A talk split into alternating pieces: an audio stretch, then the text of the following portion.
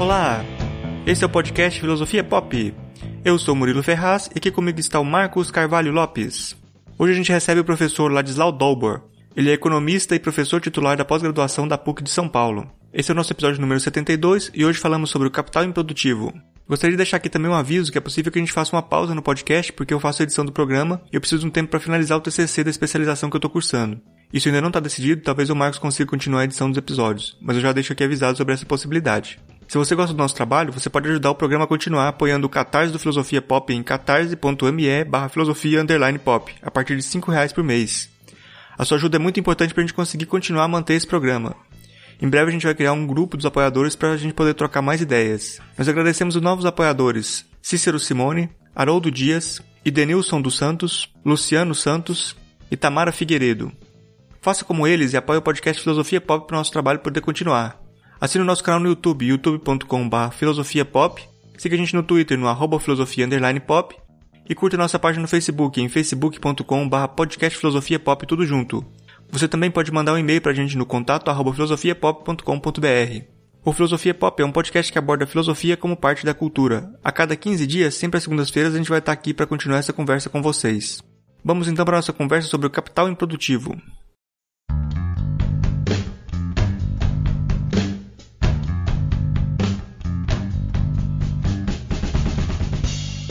Hoje a gente recebe o professor Ladislau Dolbar, ele é economista e professor titular de pós-graduação da PUC de São Paulo. É, foi consultor de diversas agências na, na, nas Nações Unidas, governos e municípios, também de várias organizações do Sistema S. Ele é autor e coautor de cerca de 40 livros, e toda a produção intelectual do professor está disponível na página dele, do, é. A gente vai deixar o link aí no, no site. É, bom, hoje a nossa conversa é sobre o capital improdutivo.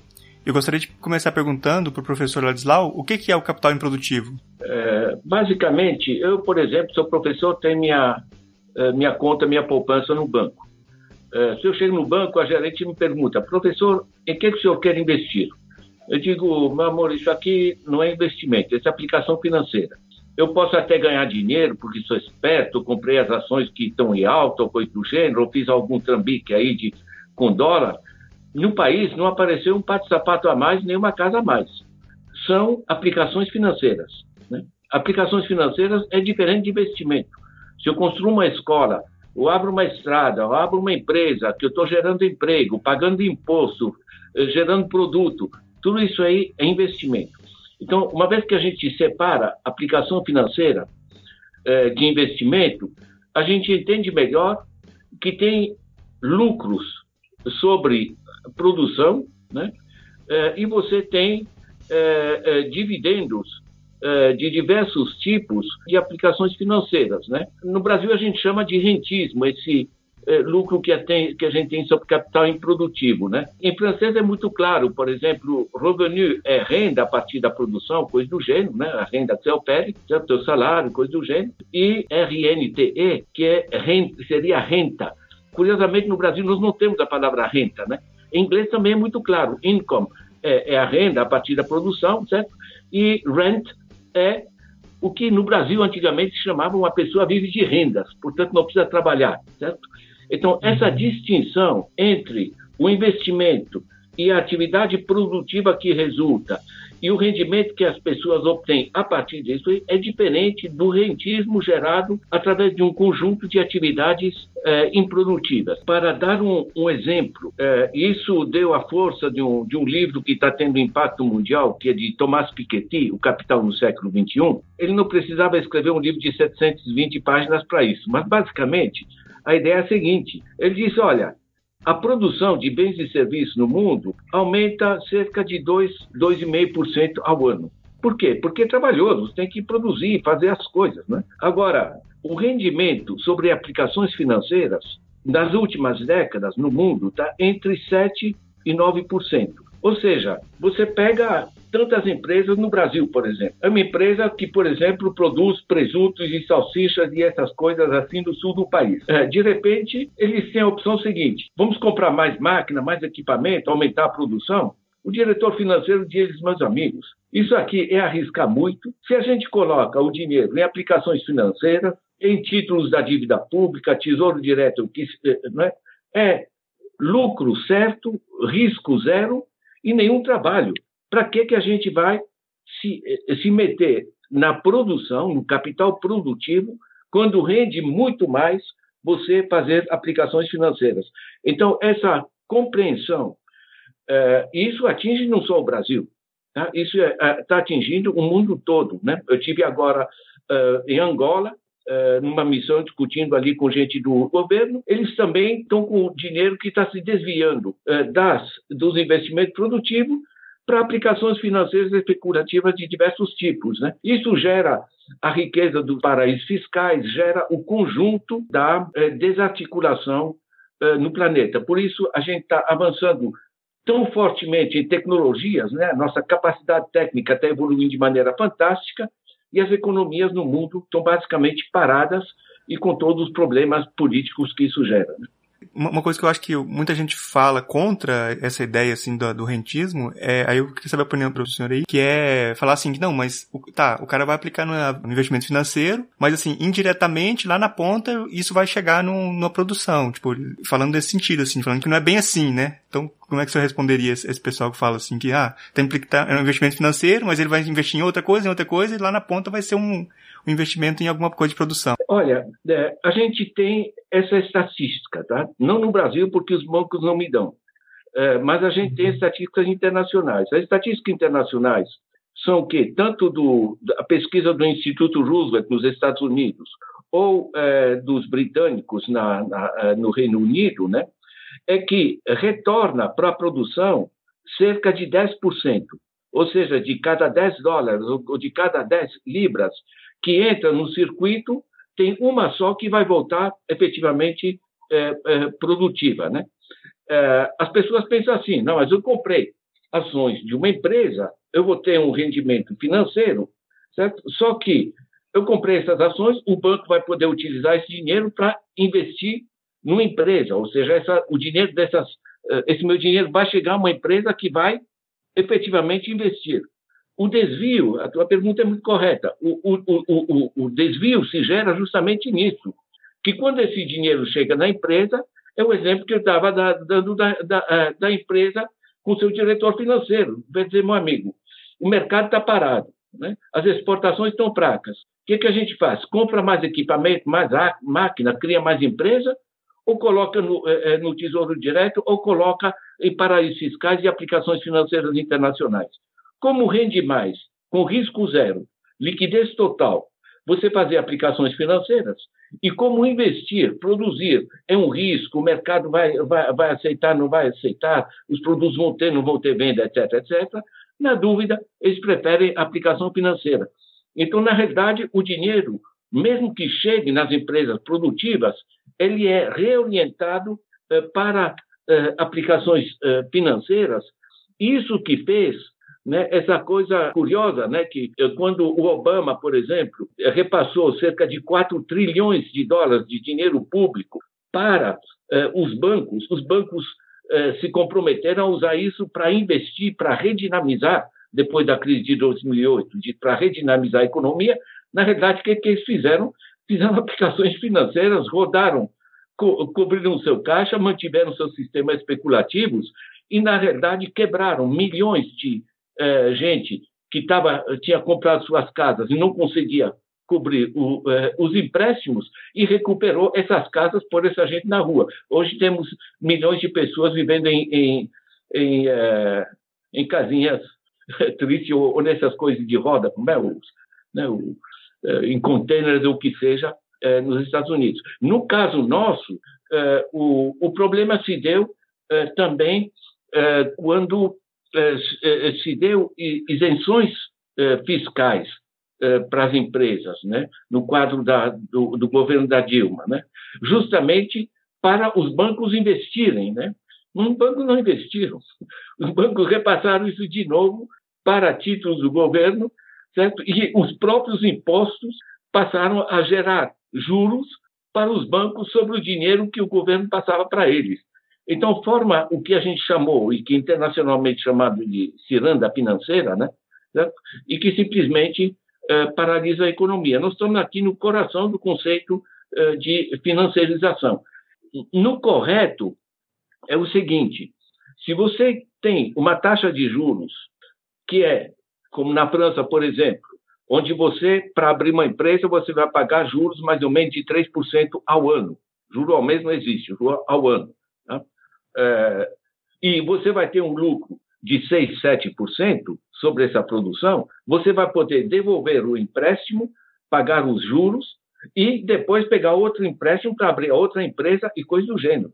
Então, esse equilíbrio se desfez quando se começou no mundo, a partir dos anos 80, com o tal de neoliberalismo, elevar as taxas de juros de maneira tal que rende mais você fazer aplicação financeira do que produzir. É, professor, é, é, geralmente aqui no Brasil o pessoal sempre fala que o Brasil é o país do futuro, né? E de repente o pessoal descobre que o futuro é o Brasil mesmo, a desigualdade do Brasil está se virando a regra mundial, né? O tipo de desigualdade que o Brasil tem parece que está se espalhando com esse tipo de capital financeiro. Como é que você está vendo essa situação? Olha, acho que o básico é entender o que funciona em economia, tá? É, Para você justificar os lucros dos bancos, você tem que complicar muito, né? E as pessoas ouvem todo aquele negócio sobre o déficit na TV, balançam a, cabeça e não entendem luvas, né? Agora, no que funciona hoje é muito claro, e não é questão de esquerda ou direita ou coisa do gênero, é só olhar historicamente as experiências que funcionam. Vou dar mais alguns exemplos, porque aí as pessoas entendem. Isso aqui não dá para só economista entender essa coisa, porque se trata do nosso, do nosso dinheiro. Né? Basicamente, pegue a crise de 1929 eh, nos Estados Unidos, gerada pelo sistema financeiro, muito parecido com o que estamos sofrendo no mundo hoje. O que, que fez o Roosevelt a partir de 1933? Ele colocou um imposto elevado sobre os ganhos financeiros, até 90%, e usou esse dinheiro, inclusão, inclusive emissões financeiras, e montou uma equipe é, dirigido por um tal de Hopkins, que era o braço direito dele, uma equipe de cerca de 150 pessoas, que eh, rodaram os Estados Unidos, município por município, oferecendo dinheiro para criar campos de, de, eh, de basquete, construir escolas, fazer saneamento básico, arborizar ruas, qualquer coisa, chegava no município, o que, é que vocês precisam? Ele identificava uma pessoa física que ia ter que prestar contas uh, do dinheiro para garantir que houvesse prestação de contas, mas eles irrigaram todos os Estados Unidos, não irrigaram os bancos, irrigaram as comunidades com dinheiro, o que gerou um monte de atividades de pequenos investimentos, o que reduziu o desemprego. Reduzindo o desemprego, aumentou os salários, aumentando os salários, começou a aumentar a demanda.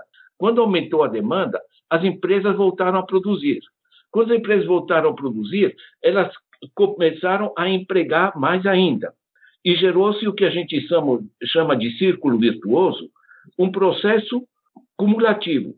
Agora, veja bem, quando as famílias começaram a consumir mais, você tem imposto sobre o consumo. Isso gera receita para o Estado. Quando você, as empresas passaram a trabalhar mais e empregar mais, isso gera imposto sobre a produção, receita para o Estado. Ou seja, a conta fechou, né? porque os impostos gerados permitiram cobrir o que tinha sido colocado. Como e, e, com sobras. E com as sobras, o que, que faz o Estado? Ele faz dois eixos complementares. De um lado, ele expande as chamadas políticas sociais, acesso universal e gratuito público à saúde, educação, segurança, cultura, todas as coisas que no Brasil chamam de gastos, mas que são investimento nas pessoas. É o que mais rende, porque as pessoas se tornam mais produtivas. E, por outro lado, ele, Estado, passa a poder também investir em infraestruturas. Infraestruturas, transporte, telecomunicações, energia, é, é, sistema de abastecimento de água, esse tipo de coisas, elas melhoram a produtividade das empresas. Então, você está gerando um círculo né, em que você aumentou a demanda das famílias, porque você alimentou a economia pela base, com dinheiro público, dinamizou as empresas, ambas dinamizaram o Estado, e o Estado volta a dinamizar tanto as famílias como as empresas. Esse círculo não é só uh, a, a, com a crise de 29 e com Roosevelt. A saída, eu acompanhei, eu sou nascido na, durante a guerra na Europa, né? É, é, o, que, o chamado welfare state europeu, o, o estado de bem-estar, que, não é, que também funcionou nos Estados Unidos, também funcionou na, eh, no Canadá e outros países, certo? É, o estado de bem-estar é basicamente o mesmo. Na Europa, a Europa é destruída pela guerra, tá? Ela não, não vê temos que apertar o cinto, pelo contrário, passou a redistribuir recursos, porque justamente quando você tem demanda e você tem crédito barato, as empresas funcionam. As empresas, o empresário não precisa de discurso ideológico. Ele precisa ter demanda para ter para quem vender e precisa de crédito barato para poder investir. Né? Então, a Europa, e eu presenciei né, esse, esse milagre europeu, que são dos anos 1945 a 1980, a partir do qual começou a haver eh, todo esse ataque do chamado neoliberalismo, né? Eh, e começaram a bombardear essas coisas. Mas isso não é. Eh, outro exemplo, a, a, a Coreia, né? A Coreia do Sul é muito curioso. Ela, depois da guerra da Coreia, nós estamos meados dos anos 50, ela não, não apertou o cinto. Ela, como tinha multinacionais interessadas, porque mão de obra barata e tem o exército americano da segurança para os americanos, eles instalaram empresas multinacionais ali. Mas o governo é, da Coreia do Sul não era essas coisas em termos de democracia. O Park Chung-hee, essa gente era, era dura, mas eram fortemente nacionalistas. Ou seja, eles proibiram essas empresas multinacionais de vender no mercado interno. Está entendendo? Usaram essa produção que os americanos faziam com mão de obra barata e as suas tecnologias para exportar, como se fosse poço de petróleo. Com essas exportações, eles passaram a importar implementos agrícolas, porque é uma base agrícola, uma população pobre e rural. Implementos agrícolas, tratores, sementes melhoradas, enfim, um conjunto de coisas, e eles nunca geraram desigualdade. Eles sempre tiveram um nível eh, que a gente chama de Gini, em termos de desigualdade, uma medida, né? Próxima da Suécia, tipo 0,27. Certo? Ou seja, o básico de tudo isso é o seguinte: quando você orienta a economia não para encher o bolso dos ricos que dizem aí nós vamos investir e nós vamos ficar satisfeitos e o mercado vai ficar ne menos nervoso, mas quando você faz a economia para o bem-estar das famílias, tanto o dinheiro de bolso para comprar as coisas, como o acesso ao consumo coletivo, que a gente chama de salário indireto, eh, o, o, direito à, à, saúde universal, à educação, todas essas coisas, eh, curiosamente, o mais prático e o mais simples e o que funciona historicamente nos mais variados exemplos é quando se orienta os recursos para o bem-estar das famílias, diretamente, sem inventar fórmulas, complicações e coisas do gênero, né? porque isso dinamiza a economia, eh, a economia pela base. É, você falou da Coreia do Sul aí, tem um economista que geralmente escreve alguns livros interessantes aí, que é o, acho que é Ha Jun Chang, né, o nome dele. Escreveu aquele, é, Chutando a Escada, que ele fala, ele escreveu outros também, um que eu achei legal foi o, acho que é Economia, Modo de Usar, que ele faz uma, uma passa por várias, várias é, escolas da economia ali, explica cada uma vantagens e desvantagens e tal. Mas no Chutando a Escada, que eu acho que é o mais famoso dele, ele, ele fala da ideia de que é, essa coisa do neoliberalismo é, é uma coisa vendida, assim, por, pelos países que já desenvolveram, né? Que, que a receita para desenvolver não é essa, né? Outra, mas depois que eles já desenvolveram, eles vendem essa, eles impõem essa receita para os outros para chutar a escada para ninguém subir lá mais, né? O que, que você acha dessa ideia? Você concorda ou não concorda? É, o, o Radium Chang é um amigo, né? Eu trouxe ele aqui para é, é, é, para PUC, a gente fez, fez coisas juntos, e junto com Carlos Lopes, que é um brilhante economista da, é, é, africano, né? É, basicamente, é, muito convergente. o Radion Chang, ele pega uma coisa que é uma imensa oportunidade, que é a generalização do acesso às tecnologias. Uh, isso é um, um, capítulo um pouco diferente do que a gente está discutindo, e estava discutindo, e que é essencial, que é o seguinte: nós estamos entrando na, eh, na economia do conhecimento. Nós estamos falando aqui eh, pelo, eh, pelo Skype, são tecnologias novas. O meu celular, pode ter 5% de trabalho físico e de, eh, de, eh, de matéria-prima. O que é o valor do meu celular? É conhecimento incorporado. Nós estamos no meio de uma revolução tecnológica absolutamente é, é, é, explosiva, né? E no, no bom e no mau sentido, certo? Agora, por que, que é tão diferente? Porque é imaterial. Ou seja, é, eu, quando estou no século passado, em que o principal fator de produção era a máquina, né, eu produzia bens físicos, né, o serviço. Se eu te passo o meu relógio, né, eu deixo de ter meu relógio. Em economia, a gente chama de bens rivais. Um tem o outro. Dali, essa gritaria da propriedade privada. Agora, com as ideias, a coisa muda. Porque se eu te passo uma ideia, eu continuo com ela. Né? Eu trouxe aqui para São Paulo o Jimmy Wales, né? que criou a Wikipédia. Meu, todos nós usamos a Wikipédia. É fantástico como excesso de conhecimento. O que é que ele pegou? Ele pegou o fato que milhões de pessoas têm conhecimentos acumulados na cabeça e que está parado na cabeça deles. E esse conhecimento, se generalizando, hoje a gente chama isso de Creative Commons, CC, né? chama também de Open Access, acesso, acesso aberto. Né?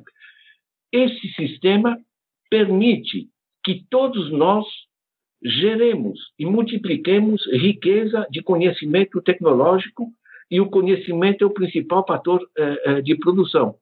Então, você vai para um país como o Quênia, por exemplo, em que eh, eles, deixando os bancos de lado, fazem diretamente as transações entre eles com o sistema do, do, do smartphone, do, do, do, celular, e criaram a moeda paralela, chama M-Pesa, pesa em Swahili é, é, é dinheiro, né? E hoje, essas transações em moedas paralelas representam 38% do PIB. Então, você tem um deslocamento da, dos fatores de produção físicos, de, de quantidade limitada, para fatores de produção imateriais que podem ser repassados para qualquer parte do planeta. Imagina se a gente eh, facilita o acesso a novas tecnologias da, da, da, da agricultura de precisão para todos os pequenos produtores da África, da América Latina, da Ásia, coisa do gênero. Nós podemos multiplicar imensamente o processo. Agora, os países do centro, Estados Unidos, Inglaterra, Europa Ocidental, coisa do gênero, que desenvolveram as tecnologias, né? daí o conceito de chutando a escada, né? né? eles desenvolveram as tecnologias, copiaram uns dos outros, né? Mas agora, agora que eles copiaram uns dos outros, inclusive chupando conhecimentos biológicos aqui da Amazônia, no Brasil, coisas de diversas partes, dizem, não, agora não pode mais. Agora temos que ter patentes, royalties, temos que, eh, eh, que respeitar copyrights, porque senão é um atentado à propriedade. Bom, isso evidentemente é uma imensa picaretagem, né? Porque eles querem ganhar dinheiro travando o acesso ao conhecimento. Em geral, é conhecimento que eles não desenvolveram. Você tem os trabalhos da Mariana Mazzucato, por exemplo, O Estado Empreendedor, é um livro de muito sucesso, ela mostra que a Apple faz essa fortuna, hoje não paga imposto, certo? Ela, ela trabalha diretamente com paraísos fiscais, a Apple. A Apple, nenhuma das tecnologias que está no, no, iPhone, nessas diversas coisas, é produção dela. Ela pegou o conjunto das pesquisas do DARPA, que é o Departamento de Defesa uh, uh, americano, que é o, a, a internet é, o, o, sistema, até a tela que você é, é, toca com o dedo, a tela sensível, isso é desenvolvido também, tudo isso são investimentos, é, são investimentos públicos. Né? Então, se você generaliza acesso a essas novas tecnologias, você tem como gerar o que nas Nações Unidas estão chamando um Global New Deal. Como um New Deal, como um novo pacto dos Estados Unidos, são em termos globais. Vamos facilitar o desenvolvimento de, eh, eh, de todos e não fazer o que o, o, o Chang critica né, no, no, seu trabalho, os caras pegaram essas tecnologias e dizem não, isso é, é, é, é infringir a propriedade intelectual se outras pessoas usam essas tecnologias. Na verdade, o acesso generalizado ao conhecimento é uma das ferramentas mais importantes que a gente tem hoje para reduzir as desigualdades no planeta. Há pouco tempo saiu uma reportagem no Le Monde Diplomatique sobre o Quênia, né? É, falando do investimento na construção de uma savana de silício, de todo esse investimento em tecnologia, é, falaram desse sistema bancário via celular, dessa troca de moedas, e eles é, alertavam pontuavam que não estava ocorrendo uma distribuição de renda, uma redistribuição de renda a partir dessas novas tecnologias. Aí vem a pergunta: qual o papel da inovação na construção de um capitalismo civilizado? Essa ideia de inovação constante precisa ser mantida? Como é que a gente vai pensar a inovação nesse contexto? Veja bem, as novas tecnologias, elas podem ser utilizadas para multiplicar conhecimento, pegar a Wikipédia, ou podem ser utilizadas para cobrar pedágio sobre o acesso ao conhecimento. Hoje você tem é, o Big Pharma, as grandes empresas farmacêuticas, dizem: não, eu desenvolvi esse medicamento, portanto vocês têm que comprar na minha mão e no preço que eu colocar. E quando você pergunta para elas, mas qual é o custo de vocês? Eles dizem, isso aqui é segredo empresarial. Certo? Na realidade, eles inventam que gastaram bilhões para desenvolver um medicamento, em geral são, uh, uh, são farsas, e você, na realidade, você está fazendo um, cobrando pedágio sobre acesso a essas tecnologias, e nós temos essa riqueza de conhecimento que está sendo, uh, a sua difusão, difusão está sendo travada pelas, uh, uh, por, um monte de, por um monte de empresas. Veja bem, nós temos hoje patentes sobre medicamentos de 20 anos. 20 anos, há 100 anos atrás, tudo bem. Hoje, com a mudança das tecnologias, um aparelho celular que muda de tecnologia, incorpora coisas novas a cada seis meses, você falar em 20 anos, certo? O cara trava uma tecnologia por 20 anos, porque diz que ele que teve, teve ideia, isso aqui é, é, é, é pré-histórico, né? Então, na realidade, nós temos, de um lado, os grandes grupos que tentam travar o acesso às tecnologias, né? e, por outro lado, nós temos toda uma tendência inversa, que é de generalização, que a gente chama de open access, chama de Creative Commons, de diversas formas. Né? Um dos melhores exemplos é o MIT, o MIT, um dos principais centros mundiais de pesquisa tecnológica, eles disponibilizam toda a produção científica online, gratuitamente, chama OCW, Open Courseware. Como tem open source, fonte aberta, né? eles fazem open course. Eu tive na China várias vezes. Na China, eles têm um sistema semelhante, chama CORE, C-O-R-E, China Open Resources for Education, recursos educacionais abertos uh, uh, uh, da China. Certo? Você tem os mais variados, eu mais modestamente, todos os meus livros né, estão disponíveis online. Isso que a gente está discutindo aqui sobre financiarização, as pessoas podem pegar no meu blog ou no YouTube, por Ladislau, você vai encontrar lá, eh, tem 15 pequenos vídeos de 10 minutos cada, né, explicitando como, eh, eh, como esse negócio se forma. Nós fazemos parte de uma rede mundial de pesquisadores que disponibilizam toda a produção uh, científica online. Pegue, por exemplo, uh, as, uh, a pesquisa sobre o genoma, que é tão importante para a medicina. Né? Os laboratórios de pesquisa biológica no mundo todo estão todos online articulados. E tudo é aberto, eles não fecham com patentes. Certo? Ou seja, como cada um chega a uma pequena descoberta, por exemplo, da função de um gene específico, eles colocam isso imediatamente online, ou seja, todo mundo trabalha na ponta. Não tem ninguém reinventando a roda. O que isso traz de importante para a compreensão é o seguinte: quando o principal fator de conhecimento é conhecimento, o principal fator de produção é conhecimento, o que acontece é o seguinte: é que processo colaborativo se torna muito mais produtivo do que a competição. Então, nós herdamos o capitalismo de outra era e estamos aplicando isso para uma sociedade de conhecimento e esse negócio simplesmente, é, é simplesmente não funciona. Né? Nós temos que assegurar é, o, o, o acesso aberto e ampliar todo o espaço uh, de colaboração. As pessoas podem pegar, pegando o, o, programa de vocês, podem pegar no meu blog, no dobor.org, uh, podem pegar uh, lá dicas de leitura. As vários trabalhos que mostram como essas coisas podem funcionar estão ali. por exemplo, o trabalho de Arun Sundararajan, é um nome maluco, mas um cara chama assim, Sundararajan, né? que escreveu um livro sobre a economia colaborativa, tá? publicado pelo Senac. Então, as pessoas vão entender que não é só uh, o Uber ou, ou, ou uh, o negócio de alugar casa e coisas, Airbnb, essas coisas, é muito mais.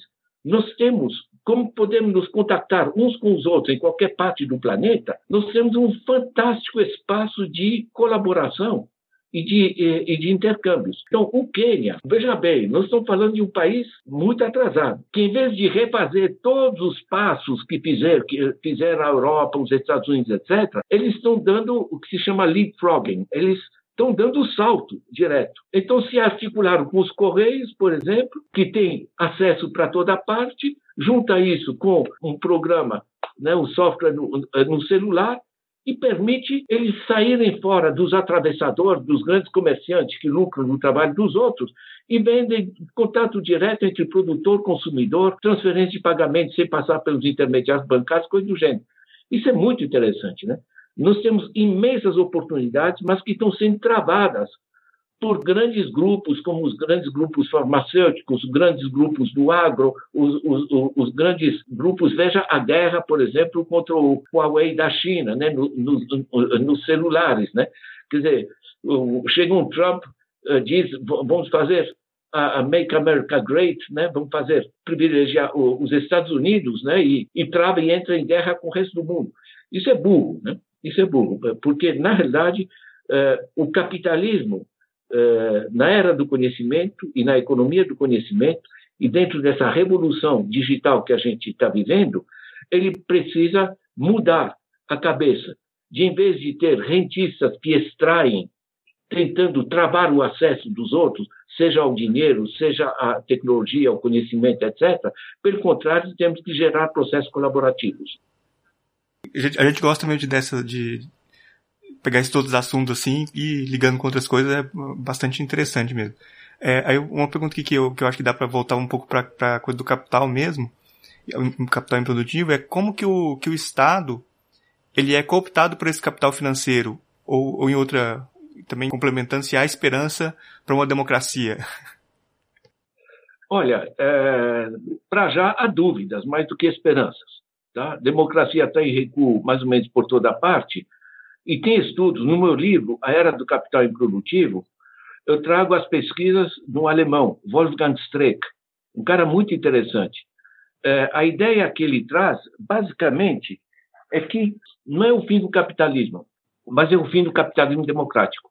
Nós estamos numa era de gigantes é, corporativos. Né? É, depois da crise de, de 2008, nós tivemos a primeira pesquisa mundial de como funcionam os gigantes corporativos uh, uh, que chamam de multinacionais, chamam de transnacionais, tem diversos nomes, mas essencialmente é o seguinte: eles descobriram que 737 grupos controlam 80% do sistema corporativo mundial. 737 é muito pouco, gente. A gente que se conhece nos campos de tênis, no Australia Open e nessas coisas simpáticas, ou nos campos de golfe, certo? E se arrumam entre si. Dentro deles, você tem um núcleo muito mais poderoso de 147 grupos, e esses 147 grupos, eles controlam 40% do sistema mundial. Agora, três quartos deles, 75%, são bancos. Ou seja, o que, que mudou? Mudou porque antigamente os grandes poderosos eram, por exemplo, a Ford, a General Motors, a General Electric, enfim, esses grandes nomes né, do, da produção. Hoje, quem manda nos processos produtivos são bancos. Isso é interessante. Você pega um, um, um, um gigante como a Billiton, por exemplo, né? que controla empresas de mineração pelo mundo todo. Não entende luvas de mineração, não interessa. Não entende de dinheiro. Eles terceirizam a mineração. Para isso tem engenheiros, essas coisas que eles pagam. Certo? Agora, você sabe que a, a, a Samarco era propriedade eh, de, da Billiton e da Vale, certo? Porque eles nunca trabalham sozinhos, eles trabalham com um grupo interno que possa defender os interesses internacionais deles. Então, você tem 50% na Samarco, tá? que causou o desastre ali de Mariana, todos os negócios. Você tem 50% de controle da Billiton, 50% da Vale. Quem controla a Vale? A Vale do Rio Doce. Até 2017 é um grupo financeiro, Vale Par, Vale Participações. É um sistema de participações, os caras que têm ações não querem nem saber de mineração. Vem lá de ferro, de barragem, de coisa do gênero, certo? Quem controla a, a, a Vale Participações? O Bradesco, que curiosamente nunca aparece é, é, no desastre de Mariana. Os caras do Bradesco não entendem luvas de mineração nem, nem de barragem. Agora pense o seguinte: o Brasil não sabe fazer uma barragem? Meu, o Brasil constrói Itaipu, caramba, certo? A porcaria dessas barragens. Por quê? Que eles isso que a empresa sabia havia dois anos. Né? O engenheiro chega e diz: chefe, vai dar rolo ali. O chefe pensa o seguinte: meu bônus depende, não do engenheiro, meu bônus depende porque é proporcional a quanto eu vou render para a Billiton e para a Vale e para a Vale Participações e para o Bradesco. Certo? Ou seja, você tem cooptação da direção desses grandes grupos com o sistema financeiro de acumulação. Né? Então, você é, de certa maneira, você deforma o conjunto do, é, do processo produtivo. Então, quando eu digo que nos 147 principais grupos mundiais, você tem 75% são bancos, porque esse dinheiro, ao fim e ao cabo, é ali que vai parar. Entende? É no Bradesco da vida, que não é tão gigante mundial, mas é, é significativo, mas você vai ter, na realidade, é, eh, bancos como, por exemplo, Lehman Brothers. Né? Uh, Lehman Brothers, por que, que ele quebra?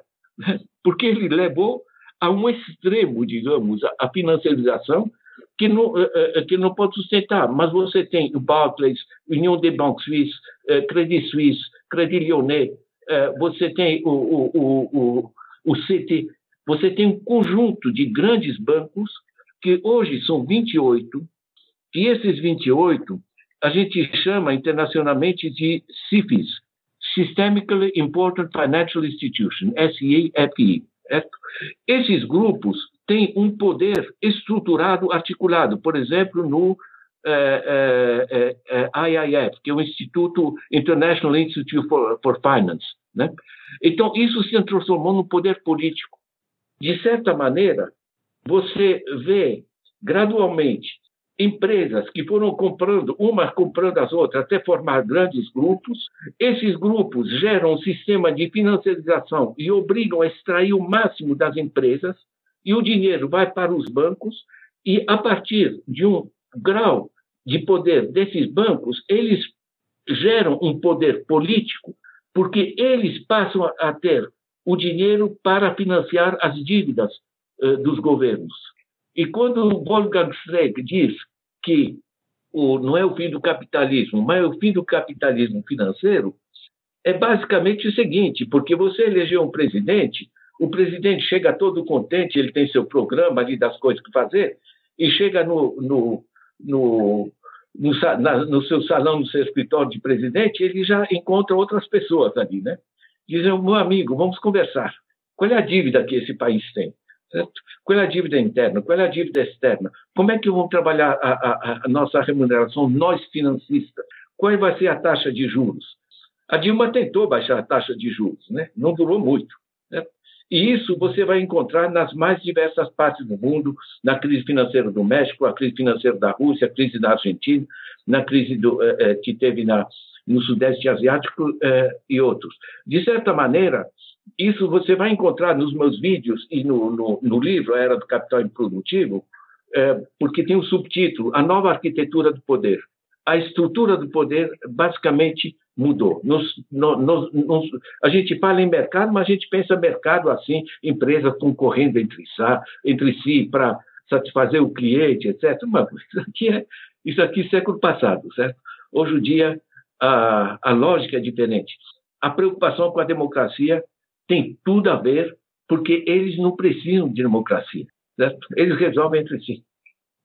É, essa descrição que o senhor faz bate de frente com aquelas teorias que tinham falavam em racionalidade econômica, ética empresarial, os agentes racionais que não vão deixar as coisas é, escaparem porque vai ser ruim para eles.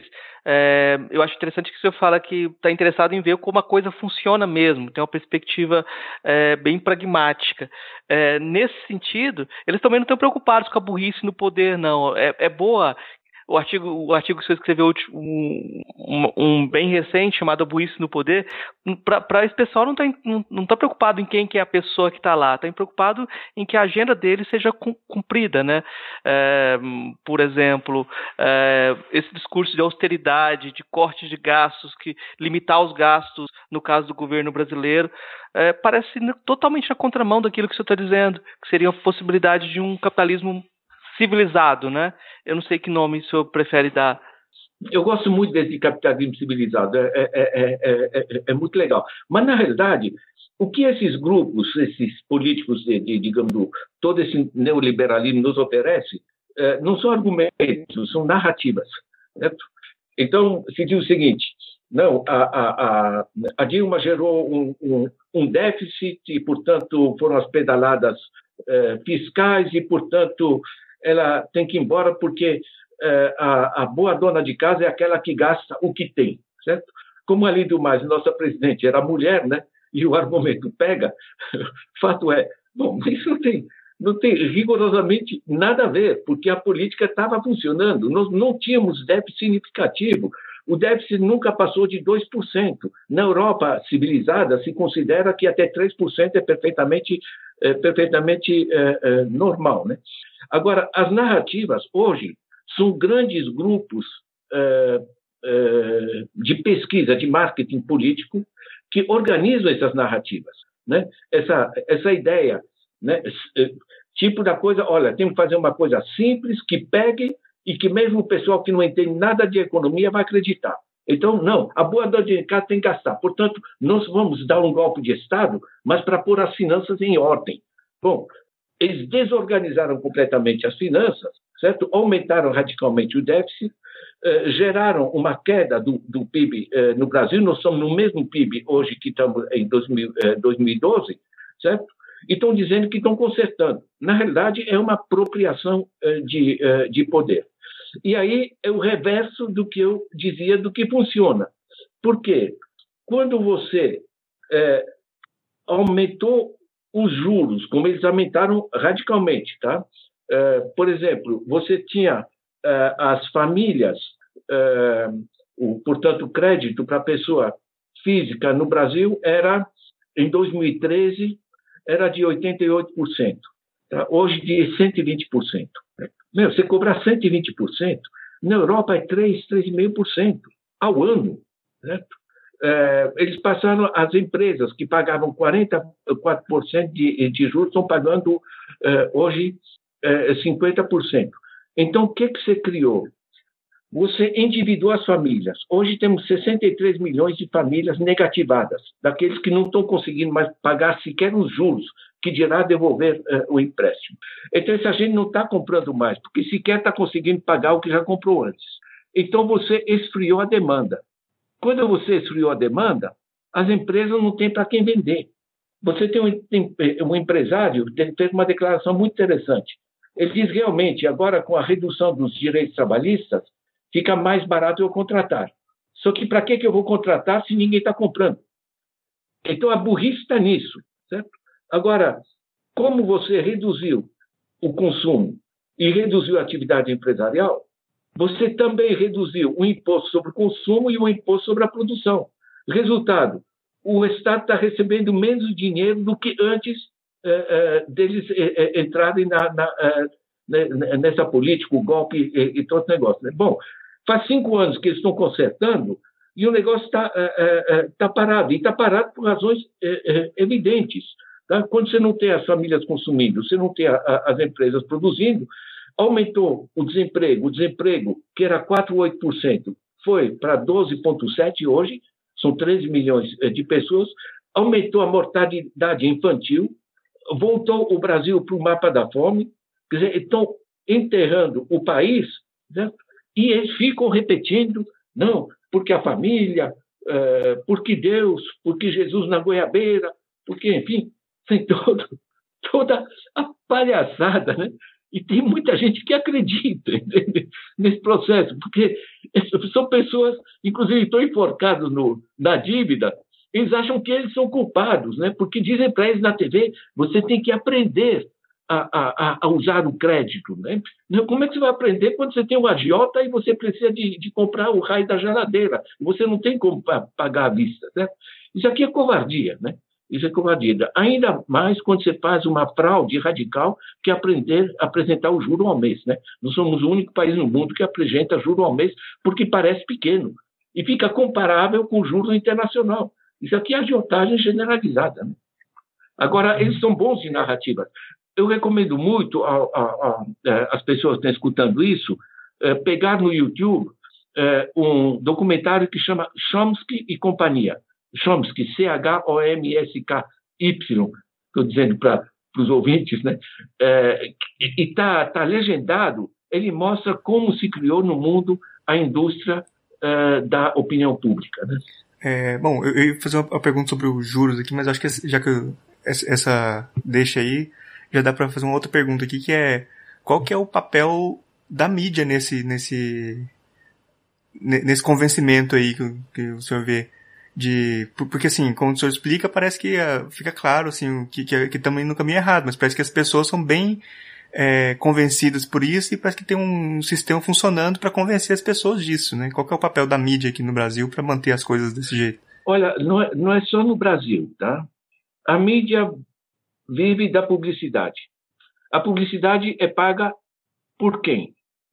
É paga, ela é contratada por grandes empresas de publicidade, que são hoje grandes grupos internacionais aqui no Brasil, e essas grandes empresas de publicidade, elas são procuradas pelas grandes corporações. A padaria da esquina não faz publicidade, certo? Não, não faz grandes contratos de, de publicidade são as grandes corporações. Tá? Você vai ter bancos, você tem as empresas farmacêuticas, você vai ter uh, o, o, o, a, o agronegócio. Né? Esses grandes grupos, eles contratam as empresas de publicidade para fazer grandes campanhas, elas pagam essas empresas, elas vão pagar uh, a, a, TV Globo, vão pagar as, as, as diversas, uh, as diversas mídias. Com isso, essa mídia vai dar um monte de informação, fazer programas e um monte de publicidade para gerar o consumismo. Né? Esse consumismo vai sair do nosso bolso, evidentemente. Eh, esse dinheiro vai voltar para a grande empresa que contratou, as empresas de publicidade. Está me entendendo como o círculo se fecha? Né? Nisso aí ocorre uma dimensão que é comercial, né? porque as empresas, eh, as grandes empresas que, que empurram todas as, as bugigangas para a gente, né? e muitos úteis, tudo bem, mas é, é, contratam as grandes empresas de publicidade que vão pagar isso, é, vão contratar os minutos na mídia, isso vai gerar um bombardeio, inclusive, de publicidade para a criança, que gera um consumismo maluco, certo? e esse, isso vai gerar esse consumismo vai gerar, evidentemente, os lucros para, para as próprias empresas. Essa é a dinâmica comercial. O, o círculo né, se fecha. Na dinâmica política, é mais interessante ainda. Por quê? Falar mal do governo e que as culpas, os problemas uh, são o déficit do governo, que, que, que, é uma piada, eles que criaram agora um déficit, certo? Mas nunca falaram do juro dos bancos. Imagina que a mídia vai falar que isso aqui é agiotagem, certo? Nós tínhamos um artigo na Constituição, na Constituição de 88, o artigo 192 limitava a taxa de juros a 12% ao ano mais inflação. Hoje daria 15%. Né? 15% assim mesmo, é, penso que na Europa a taxa de juros na faixa de 3, 2, 2,5%, 4%, certo? É, é, ao ano. Então, no, nós temos uma, um fechamento político da mídia com os grandes grupos financeiros, os grandes uh, uh, grupos uh, do agro, os grandes grupos industriais que hoje ganham muito mais com o sistema financeiro do que propriamente com, com os processos produtivos, né? Então, você gera um sistema onde, imagina que, que a Globo vai dizer, sabe o quê? É, esse negócio de, que a gente tem nos bancos, isso é agiotagem. Né? É, você tem um, um, cara muito legal, que é o Eduardo Moreira, que foi banqueiro é, e está na, na Jovem Pan, e é o único cara que é muito explícito. Ele diz: olha, esse negócio está quebrando a economia, gente. Porque se você pega dinheiro, mete na mão dos bancos, que metem para paraíso fiscal, que metem para especulação financeira, você não tem dinheiro para investir. Se você não tem dinheiro para investir, o negócio não funciona. E se você faz empréstimos para as famílias, né, ou os crediários, ou as tarifas sobre cartão de crédito, ou o cheque especial, 300%, meu, se você faz coisas, você está enforcando as famílias, está enforcando as empresas, como esse negócio vai funcionar? Né? A mídia não está explicitando, a mídia não está informando, a mídia faz parte do sistema das narrativas. Né? Elas são apropriadas pelos grandes grupos financeiros, pela financiarização, e isso faz parte da estrutura de poder, porque estrutura de poder não é só você ter influência sobre executivo, é você financiar eh, a campanha eh, de senadores, prefeitos e governadores, o que seja, é você é, financiar é, parte do judiciário, certo? Que é muito sensível ao dinheiro, certo? Então, na realidade, você gera uma arquitetura de poder em que a mídia, o, o, a estrutura política, a estrutura do, é, do judiciário e o sistema financeiro, tudo passa a pertencer a um circuito que permitiu o que se faz hoje no Brasil, o que se faz na, na, na, eh, eh, eh, na Argentina e em outros países. Sobre estratégias de se contrapor ao capitalismo, esse capitalismo improdutivo, o senhor tinha, já, já destacou, falou um pouquinho sobre o investimento na economia local. Eu queria que o senhor explicasse um pouco mais sobre isso e também eu acho que é importante ter o contraponto. Qual o papel da governança global? Tem um papel hoje ainda a ideia de alguma entidade mundial? Como o senhor vê a possibilidade disso? Olha, o que você está colocando na realidade, né, de um lado local, de outro lado global, é, eu junto com, com Milton Santos e Otávio Yanni, alguns anos atrás, a gente fez uma reunião que a gente chamou é, da globalização ao poder local. Né? Sabe o que, é que isso coloca? Coloca uh, na mesa o problema da governança. A gente sabe que é governo, né? A máquina administrativa, governo e tal. Agora, governança é fazer funcionar o conjunto. O MST faz parte da governança, a Fiesp faz parte da governança, os sindicatos, os movimentos sociais, né? Então, na realidade, o conjunto tem que, tem que, tem que funcionar. Deixa eu pegar uh, uma dimensão que é da globalização, que fragiliza os governos nacionais. Por quê? Porque, por exemplo, o Brasil tem no exterior, é, em paraísos fiscais, 520 bilhões de dólares. 520 bilhões de dólares dá mais ou menos 2 trilhões de reais, o que é mais ou menos 30% do PIB do, é, do Brasil. O que está acontecendo? Se o Brasil tenta controlar o capital financeiro aqui dentro, ele vai para um paraíso fiscal. Como o dinheiro hoje são sinais magnéticos, né? o, o dinheiro no papel representa apenas 3% da liquidez no mundo. 93% são sinais magnéticos. Sinais magnéticos com a internet, eles rodam pelo planeta em frações de segundo. Então, você tem o sistema financeiro é global e os bancos centrais são nacionais. São cerca de 200 países. Está me entendendo? Então, se um país determinado diz, sabe o que é? Eu quero que o dinheiro aqui sirva para fomentar a economia. Ou seja, eu quero que os bancos funcionem da maneira como eles foram criados. junta pequenas poupanças e transforma no financiamento de um empresário de uma fábrica que vai produzir sapatos e as crianças vão ter sapato para usar, vai gerar emprego, vai comprar máquinas e vai pagar imposto que vai poder permitir as infraestruturas e as políticas sociais, certo? Isso é o que funcionava.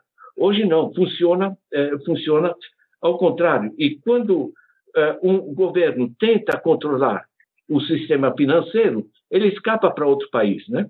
A gente chama popularmente de sistema sabonete. O sabonete é curioso. Se aperta de um lado, ele escapa para aquele lado, para o outro. Né? Aperta do outro, ele escapa para este. Certo? Então, na realidade, você tem um sistema que é de uma perda, uma crise global de governança. O Fundo Monetário não apita nada, o Banco Mundial tem menos dinheiro que o BNDES, tem um banco em Basileia que se chama ele mesmo de Banco Central, de bancos centrais, não apita nada, certo? Na realidade, você tem economia global e governos nacionais. Isso está completamente desajustado. Gera a zona que você tem nos Estados Unidos, gera os, as migrações por toda parte, gera o Brexit na, na, na Inglaterra, gera os gilets jaunes uh, no, no, na França, né? gera uh, a, a, zona política que está as Filipinas com Duterte, que está a, a, Tailândia, que tem uma ditadura democrática, né? uma democracia de generais, curiosamente, um pouco como a nossa, né? gera a, a, a crise da, da, Venezuela, na realidade, o conjunto desse sistema está em situações críticas, sem falar do Oriente Médio, de países da África e do gênero. Né? Na realidade, o, o global deixou de funcionar porque nós não temos estruturas globais e temos uma economia global. Então, quando você tem um governo que manda em tudo, mas que não manda sobre o dinheiro, certo? ele manda em colocar ou não colocar a cadeirinha de bebê eh, no assento de trás do automóvel, ele, francamente, está buscando o que fazer, porque não sabe realmente o que fazer com a estrutura desarticulada financeira que hoje existe. Agora, a outra dimensão da tua pergunta, eh, o que é o local, é muito bacana, porque eu, eu viajei muito, né? trabalhei muitos anos, sou hoje aposentado pela ONU, né? Uh, e eu conheci muito, conheci a China, conheci a Mongólia, conheci o, o, os países árabes, conheci, eu trabalhei sete anos na África, enfim, conheci países ricos, pobres, a Suíça, onde eu estudei, essas coisas. E você acaba tendo uma visão que não entra esse negócio de esquerda e direita, entende? Mas se, se trata de decência humana. Entende? Nós temos hoje, uh, ao ano, uh, morrem cerca de 6, 7 milhões de crianças de fome né? como nós estamos esbanjando comida, não, não tem a mínima razão para ter esses, esses problemas. Né? Então, na busca do que funciona, né? é, um certo pragmatismo, digamos, o pragmatismo e com valores, está centrado no bem-estar das pessoas, e bem-estar não para algumas pessoas de cima, bem-estar generalizado, senão as coisas não, é, não funcionam. Né? Então, eu pego a Alemanha, por exemplo.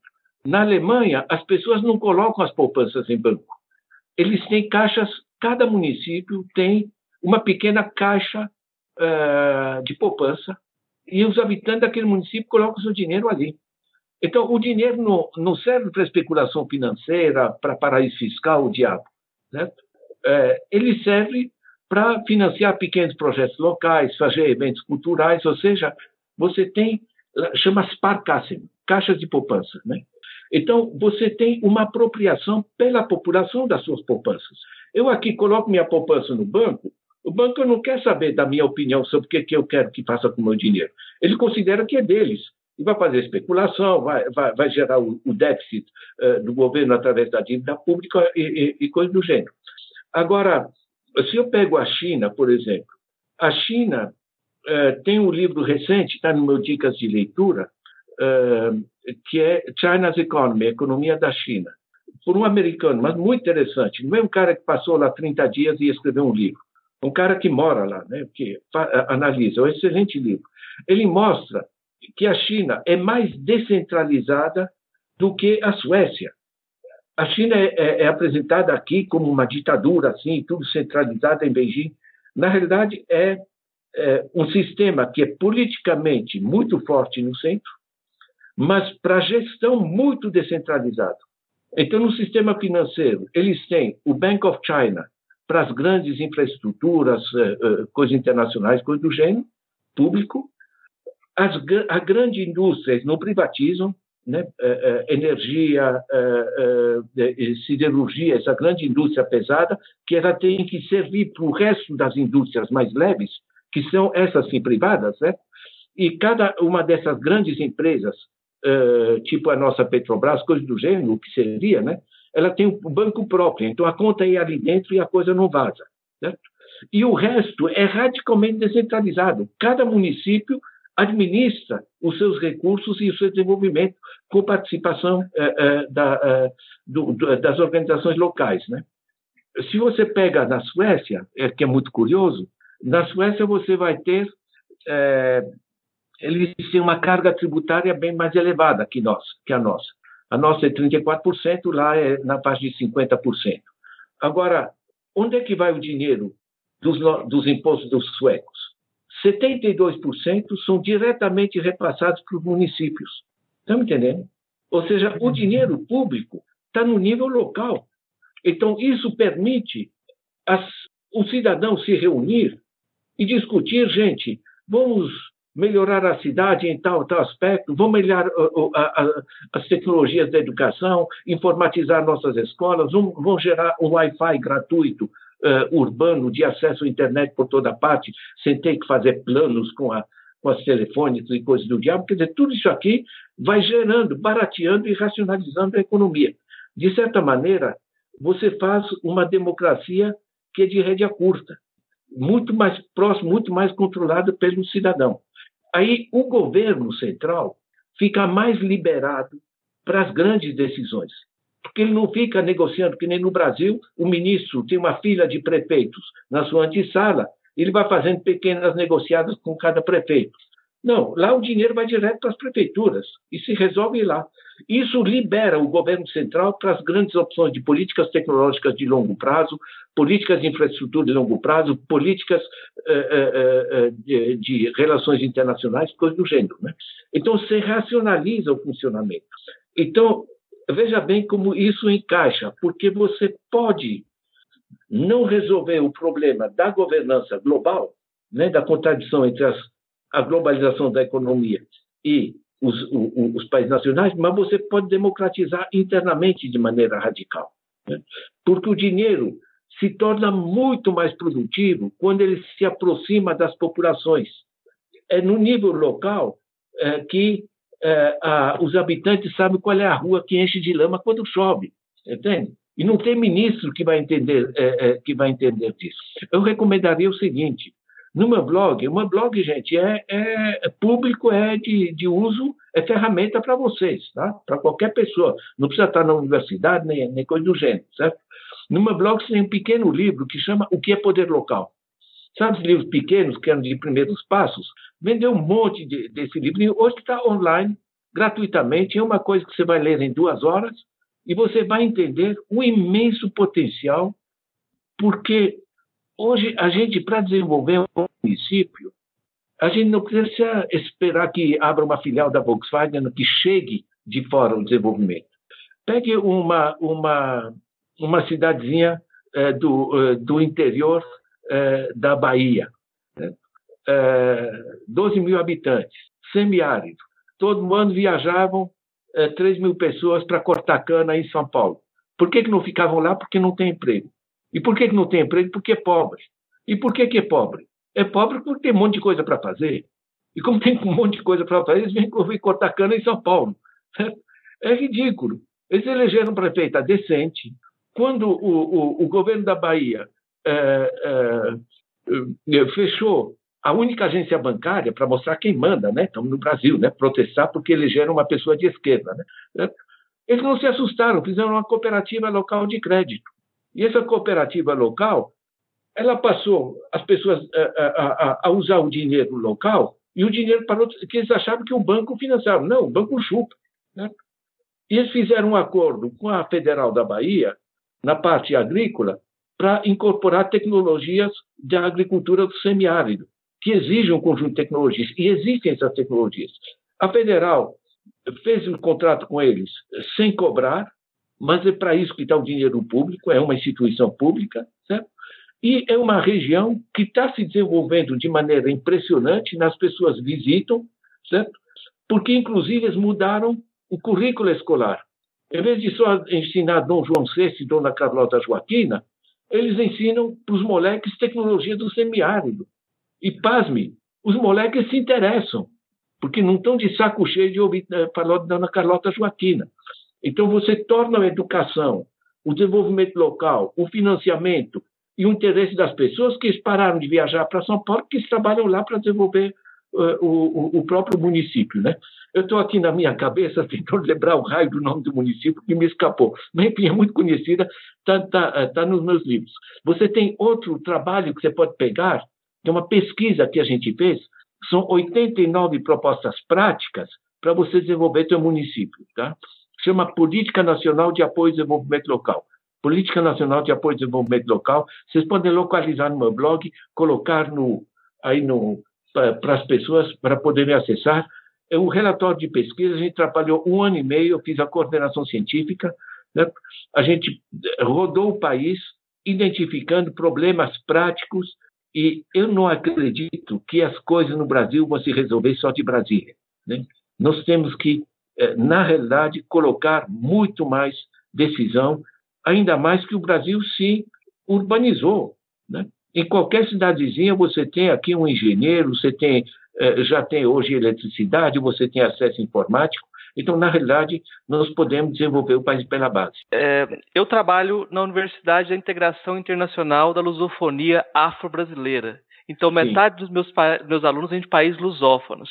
Então, eu tenho muitos alunos de Guiné-Bissau, né? Sim. E eu sei que o senhor conhece, é, o senhor falou do Carlos Lopes, que é, é, é seu companheiro de trabalho, né? Seu amigo também. E eu vou te perguntar sobre Guiné-Bissau, é, sobre essa questão do desenvolvimento e do progresso que sempre vem nos debates, né? Ano passado teve um autor, eu não vou nem citar o nome dele porque não importa, que ele falou que diante do quadro político de Guiné-Bissau, quadro econômico, era melhor promover uma recolonização, que Guiné-Bissau entregasse a Ilha das Galinhas para Portugal, porque ia ser muito melhor criar um, criar um resort europeu do que deixar como está. Como se vê hoje a situação desse país na busca de independência econômica? Porque eu sei que o senhor tem um livrinho lá sobre independência econômica de Guiné-Bissau, um livro que é da começo da final da década de 70, né? Como é que o senhor vê essa busca de independência hoje de Guiné-Bissau? Olha, esse livrinho provavelmente está online também, tá? As pessoas podem se interessar. As pessoas têm que entender, primeiramente, o que foi colonialismo. Pegue o chamado Congo belga, hoje a República do Congo. Né? O Congo é um país gigantesco, é mais ou menos um terço do Brasil. Ele se tornou independente. Quando se tornou independente, esse grande país tinha 27 pessoas com curso superior. Vai tocar um país. As heranças são uma tragédia, são uma tragédia. Tem mais, as fronteiras que foram traçadas foram traçadas por interesses coloniais. Você entra na Guiné-Bissau, você tem um tipo de população na zona é, próxima do mar, né, que são é, de os balanças, produtores de, de arroz, né. Você depois você tem outro tipo de população, policultura, mais para o interior, e você tem os fulas, que são mais do interior, que é já a faixa do, do Sahel mais seca, né? É, são basicamente é, de criação de gado, né? E são mais islamizados, né? É, os países foram feitos, os recortes foram feitos assim. Você tem uma capital, que pode ser Bissau, ou Dakar, ou Conakry, né? E você faz um porto, né? Porque se trata de chupar as riquezas desse país mandar para a Europa, né, ou para os Estados Unidos. Você faz uma ferrovia que vai até as zonas de exploração de minério, de, de agricultura, ou o que seja, certo? e você é, faz um país com fronteiras que não respeitam as civilizações, as, a, a, a, os grupos linguísticos. É, é, eu atravessava a fronteira entre a, Guiné e o, e o Senegal mesmo, são a mesma população, são as mesmas línguas, e dizem, não, agora aqui é, é fronteira. É, quer dizer, a herança colonial é uma gigantesca é, é, é, desgraça. Eu recomendaria muito para as pessoas se darem conta de como o que foi colonialismo, tem um livro eh, que é um, um, um, estudo extremamente sério que chama O Fantasma do Rei Leopoldo. Né? É um livro maravilhoso que faz você entender o que é realmente eh, esse processo. No Congo, os colonialistas mataram 6 milhões de pessoas. Essa é a cifra básica. Tem estimativas que vão até 10 milhões. Né? Então, falam da, do, da violência, do tribalismo, coisa assim. Quem utilizou, quem aprofundou o tribalismo, foram justamente os europeus que utilizaram as, eh, eh, eh, as, as populações costeiras, gerando guerras com outras populações do interior para o tráfico de escravos. Então, tem uma, uma ignorância histórica que a gente tem que recuperar. Eu, fico muito feliz de você dizer que está tá fazendo um trabalho desse, desse tipo. tem o Kizerbo dirigiu a, a primeira eh, o primeiro grande estudo histórico, resgatando a história da África, eh, em, eh, que foi publicado aqui, salvo erro, pela, pela Ática, História Geral da, da África, em oito volumes, está em português, está online. Olha, eu quando li o primeiro, porque na, na época a Folha pediu para eu fazer uma resenha dos livros, eu, eu, lembro que acordei às três horas da manhã e escrevi assim, sabe, de coração sabe, o, o, o negócio, porque é de uma beleza. Né? É, eu lembro do, do presidente Aristides Pereira, de, de, Cabo Verde, né? dizendo: nós somos um povo, nós não somos um bando de mestiços, nós não somos tribos. Sabe? É uma questão de respeito, de dignidade, entende? São africanos, são gente, sabe, que, que foram massacrados de uma maneira. Então, isso tem que ser resgatado, inclusive resgatado da dimensão brasileira, entende?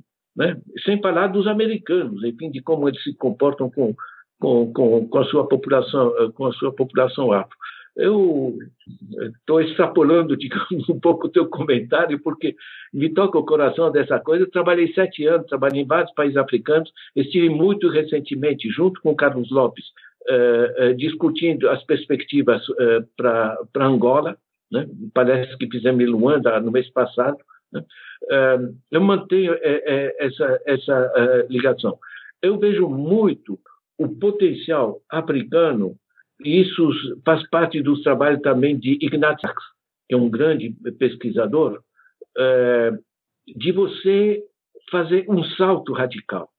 Quer dizer, na realidade, se você faz, e não é caro, se você generaliza o acesso à internet, né, você, você pensa nessa coisa, você é, devolver as capacidades de organização local que sempre foram muito fortes nas civilizações africanas. E você facilitar isso e dar muito mais capacidade de autodesenvolvimento nesse sentido, e você facilitar o acesso às tecnologias, você tem um potencial, um potencial imenso. Agora, o que as multinacionais estão fazendo uh, com os países africanos, gente, uh, você pega a, a Shell uh, na Nigéria. Né? A Nigéria concedeu a Shell, coisa que o Brasil está fazendo agora, né, entregando o petróleo, a, a Nigéria fez, passou para a Shell explorar o petróleo. A Shell paga imposto sobre o lucro, sobre a venda do petróleo, que é da Nigéria, não é da Shell. O que, que ela faz com, esse, com essas vendas? Ela vende o petróleo a preço muito barato para empresas laranjas. Internacionalmente se chama nomini, né? as empresas laranjas. Vende muito barato. Como ela vendeu esse petróleo barato, o lucro dela na Nigéria é pequeno. Então ela paga um imposto muito pequeno para a Nigéria. Isso que a Nigéria é a dona do petróleo. Agora, a empresa que agora formalmente é dona desse petróleo, porque é tudo computador, é papel, né? é coisas de, de, de advogados, juristas, coisas do gênero, certo? Formalmente, essa empresa está, por exemplo, nas Ilhas Virgens Britânicas. Agora, essa empresa, que formalmente é dona do petróleo, que continua lá na Nigéria ou está dentro de navios, ela revende esse petróleo a preço cheio no mercado internacional, só que ela está num país onde não se paga imposto, porque é um paraíso fiscal. Está entendendo? Né? Isso se chama internacionalmente de transfer pricing. O G20 já, já tomou uma série de propostas para começar enfrentar isso, esses países estão sendo drenados das suas riquezas de uma maneira absolutamente escandalosa pelos grandes grupos financeiros que eles não só, é, digamos, exploram esses países, porque para poder explorar bem esses países, eles se asseguram que nesses lucros que, eh, fantásticos que eles geram, eles tenham acionistas do país que eles estão explorando e que vão ganhar esse dinheiro. E, se possível, senadores, eh, o, o, ministro, o presidente, coisa do gênero. Entende? Então, faz parte disso que a gente discutia no começo, da arquitetura do poder, da apropriação de, do poder dentro dos países. Né? Uhum. É, nesse sentido da, dessa apropriação do poder, e também falando um pouco daquele, daquela questão da, da, de investimento na produção e de geração de emprego. Quando a gente fala aqui no Brasil, é, muitas vezes, uma das coisas que, que se fala que gera muito emprego é muito ligado em, em coisas, por exemplo, de produção de automóveis por empresas multinacionais que vêm colocar sua, sua, as fábricas aqui, né? E aí acaba que eles, eles meio que têm um, um, poder de controle nesse sentido de. Eles têm um monte de empregos que estão na mão deles que eles podem mudar para outra planta em outro lugar, né? É, acaba que não é um, que não é um negócio de, de realmente produção de uma geração de emprego de produção local mesmo, né? Uma coisa de multinacionais que exploram aqui o Brasil também, né? Nesse sentido. Olha, esse negócio de emprego não tem milagre. Tá? Nós estamos na era da tecnologia. A indústria nunca vai empregar muita gente. Esquece. A agricultura familiar ainda emprega muita gente. Mas isso aí que eles estão tentando, é, ou dificultando o acesso à terra para pequenos agricultores, a grande, é, o, o agronegócio não gera muito emprego. Você tem que ter 200 hectares de soja para ter um emprego. Sem falar é, de, da nossa subutilização fantástica de terra, dá mais de duas vezes a trança, com a chamada pecuária extensiva.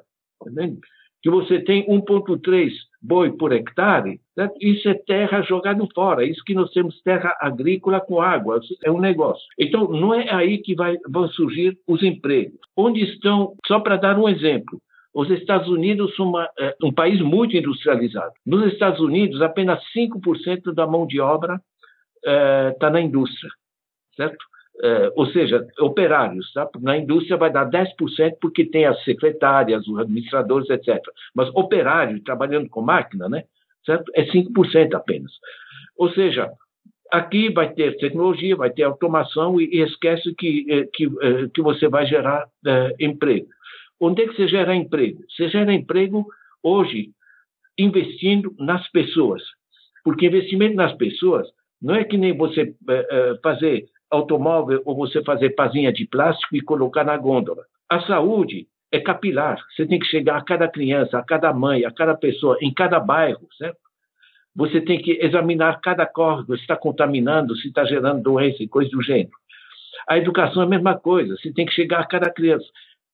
A segurança, a cultura local, todas essas coisas são de uma grande capilaridade e uma grande intensidade em mão de obra. Vejam, por exemplo, a imensa eh, expansão da mão de obra de cuidado para idosos, né? cuidados domésticos, as pessoas que cuidam da, da, das pessoas. Então, na realidade, você tem um espaço de expansão de emprego no nível local, através das políticas sociais. Por isso é tão desastroso esse tal de teto de gastos que eles estão querendo liquidar e, e, travar a educação, a saúde e, e coisas do gênero, certo? Então, na realidade, você tem que reforçar as políticas sociais. As políticas sociais internacionalmente chamam investimento nas pessoas, não gasto. Certo? Pega um país como a Finlândia, que em 1970, né, quase 50 anos atrás, decidiu nós vamos investir no conhecimento, na elevação do nível de conhecimento científico e tecnológico como principal estratégia de desenvolvimento. Vejam a Finlândia em que, em que nível eh, está hoje. Então, uma coisa são as políticas descentralizadas reforçando o investimento nas pessoas. Não pode deixar solto nenhum moleque, que cada moleque, esse bem enquadrado, bem formado, um imenso potencial produtivo no país. E a gente tem que investir nele. Né? Você tem um segundo eixo, é, que é, é à medida que se expandem as, é, as novas tecnologias, você ir reduzindo a jornada. Você reduzindo a jornada de trabalho, você vai. Você tem na Alemanha empresas que estão trabalhando 28 horas por semana, certo? você tem a Suécia trabalhando 35 horas, você reduz a jornada é, e você não paralisa a economia, porque tempo mais livre com a família, vai ter mais gente estudando, vai ter mais gente vendo documentários interessantes, vai ter mais gente de convívio, você vai ter mais gente é, é, demandando esporte, ou seja, vai, você vai ter outras áreas econômicas que surgem e vai ter mais. Uh, então, você. O, o, idiota é o que a gente faz. Você tem gente que está desesperada porque trabalha demais e outros desesperados porque não tem emprego. Certo? Então, a gente tem que sair dessa idiotice, da burrice no poder, digamos assim, né, e começar a fazer coisa inteligente. E o terceiro elemento é você trabalhar uh, a renda básica de cidadania o Suplicy está cansado de falar disso, mas isso está sendo experimentado em diversas partes do mundo, porque sai muito mais barato você tirar as pessoas da miséria do que arcar com as consequências. E não é complicado, e não é caro. Pense o seguinte: o Bolsa Família tirou 50 milhões de pessoas da miséria.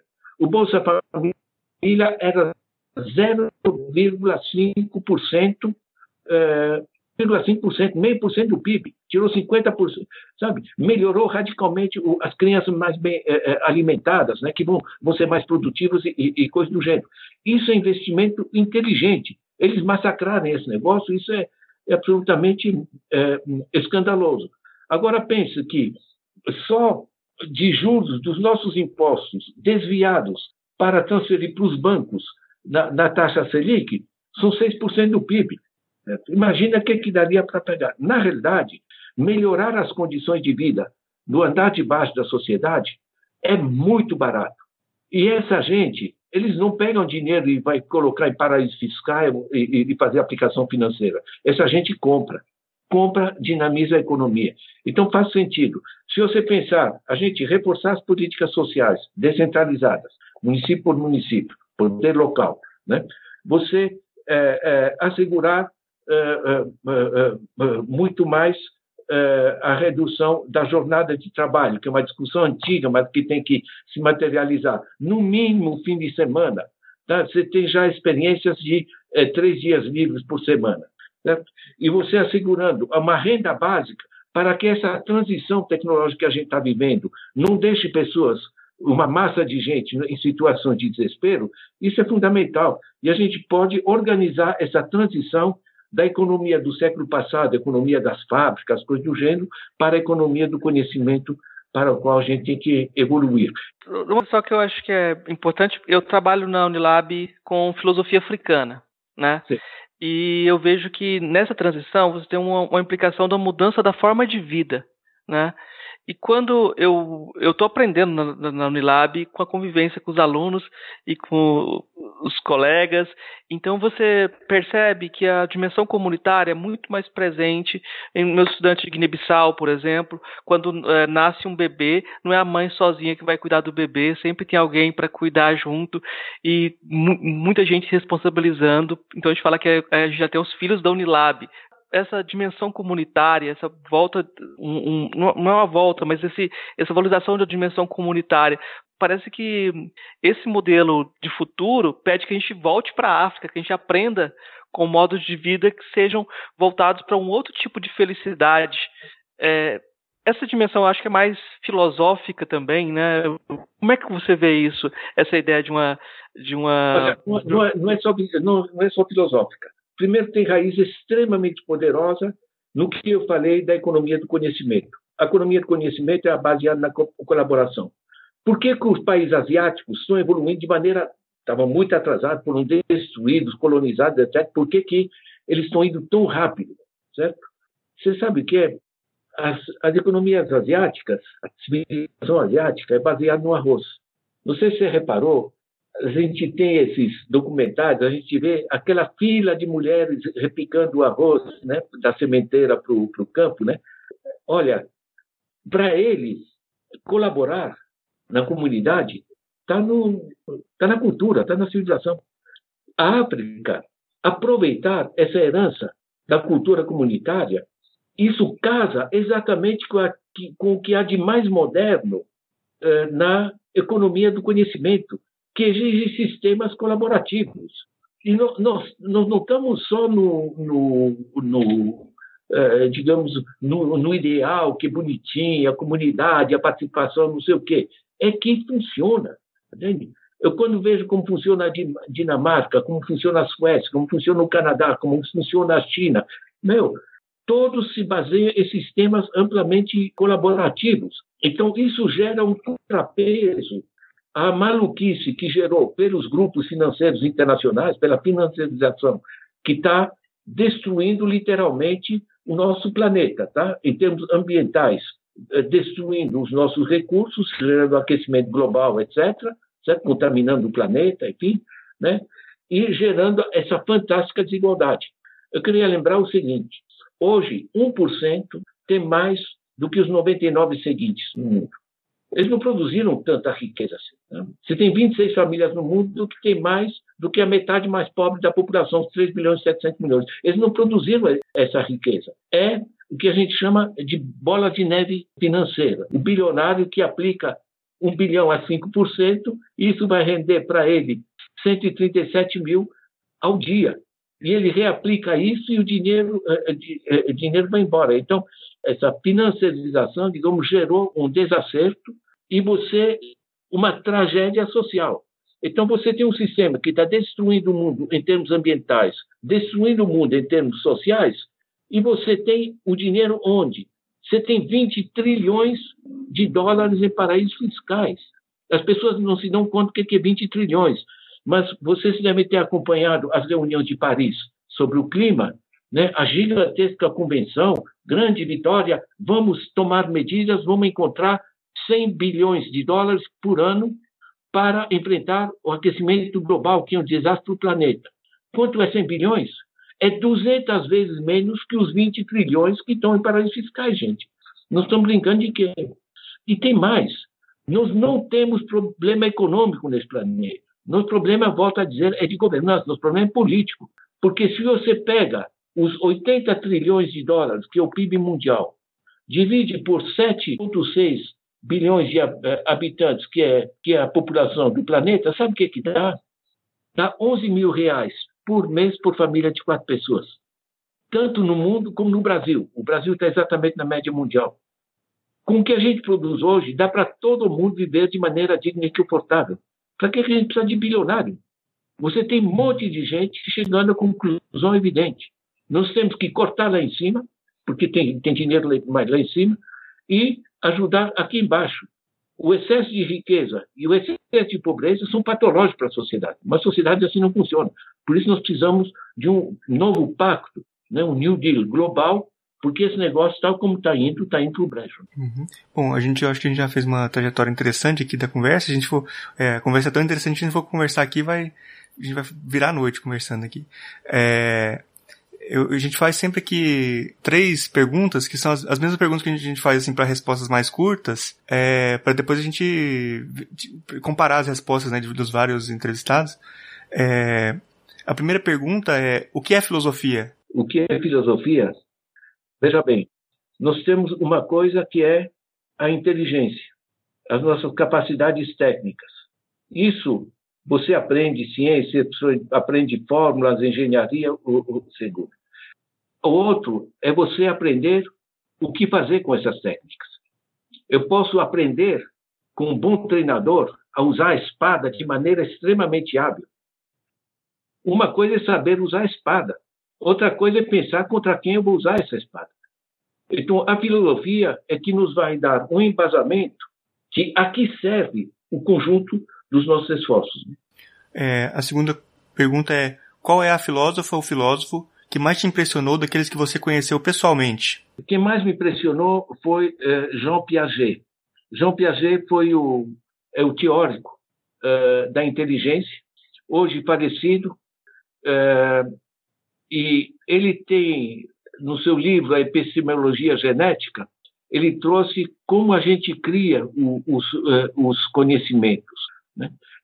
eu acho que é dos aportes mais ricos ele, quando foi dar o seu último semestre de aula, eu estava na Suíça, ele é, fez um estudo retrospectivo sobre toda a sua caminhada científica e, e filosófica, né? Ele convidou matemáticos, físicos, economistas, etc. Convidou a mim também. Uh, e para mim, uh, ter tido aula com, com Jean, Jean, Piaget, ter essa abertura de espírito, de que não adianta ser bom, tem que pensar ser bom para os outros também. Né? e pensar, digamos, você pode casar toda a capacidade científica com a capacidade de valores e a capacidade filosófica né, é, para ser um ser humano inteiro. Uhum. E a terceira pergunta é qual é a filósofo ou filósofo favorito? Filósofo favorito? Olha, eu acho que ainda é Karl Marx. É um gênio, é um gênio. Porque as pessoas usam Marx como, ai, o marxismo, meu Deus, enfim, tem fricote, né?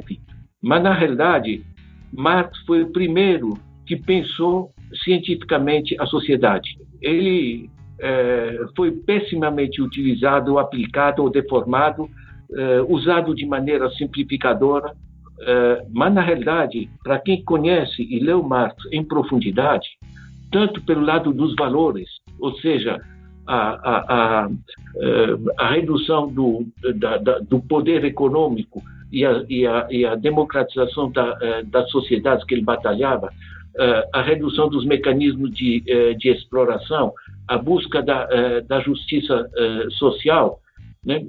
esses aportes são imensos.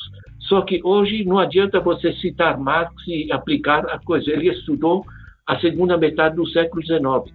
Nós temos que reconstruir, digamos, Agora, a, é, é, usando em grande parte a metodologia dele, ou seja, ele mostrou que as, as transformações tecnológicas têm imenso poder sobre as transformações da sociedade no seu conjunto. Né?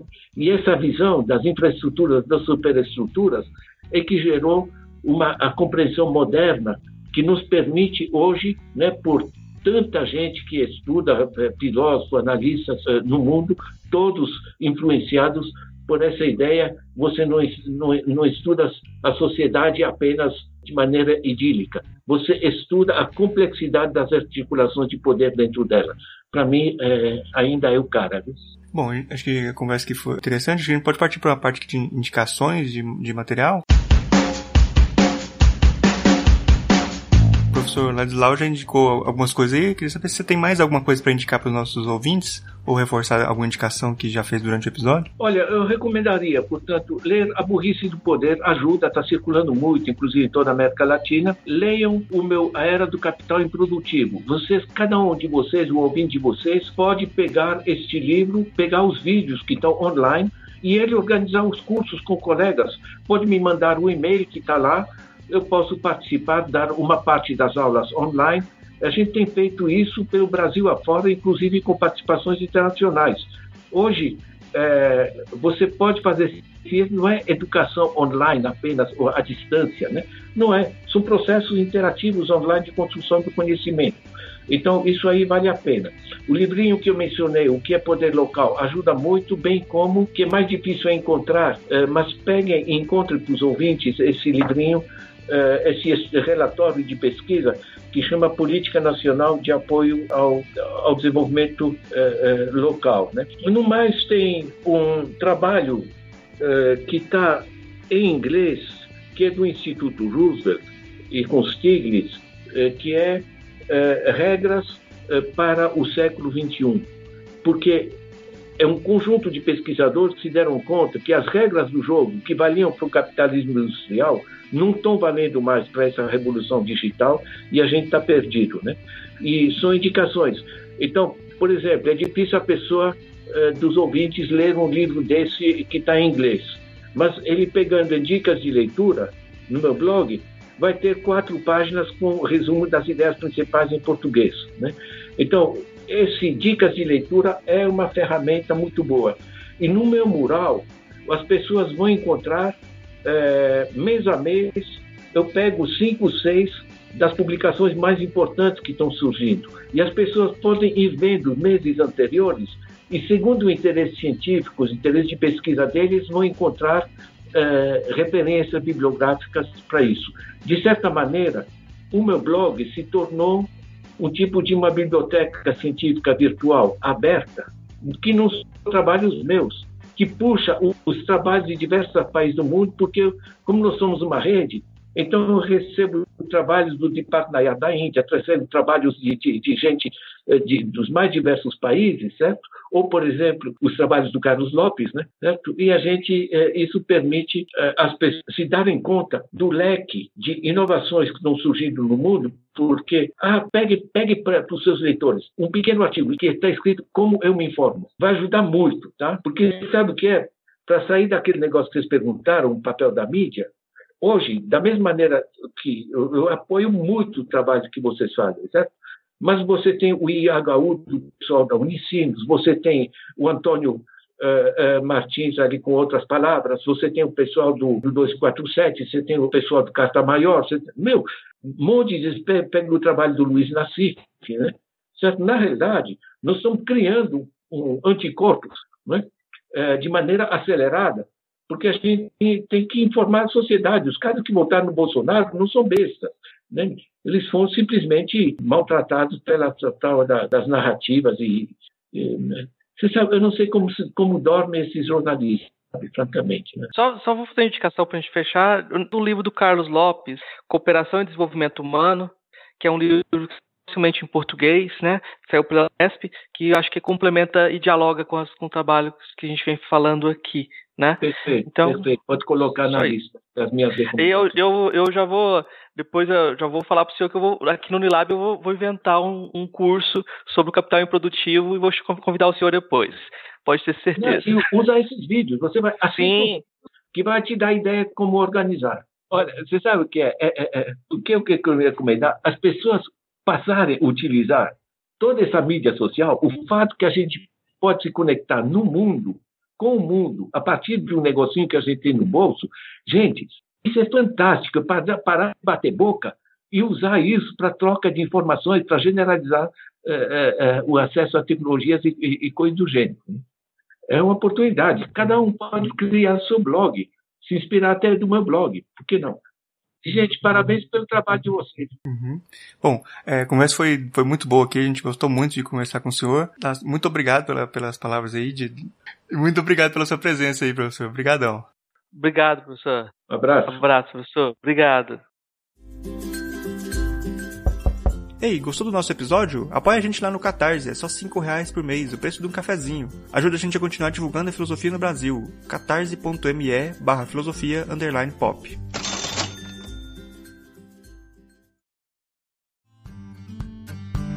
Esse episódio foi editado por Nicole Galtério.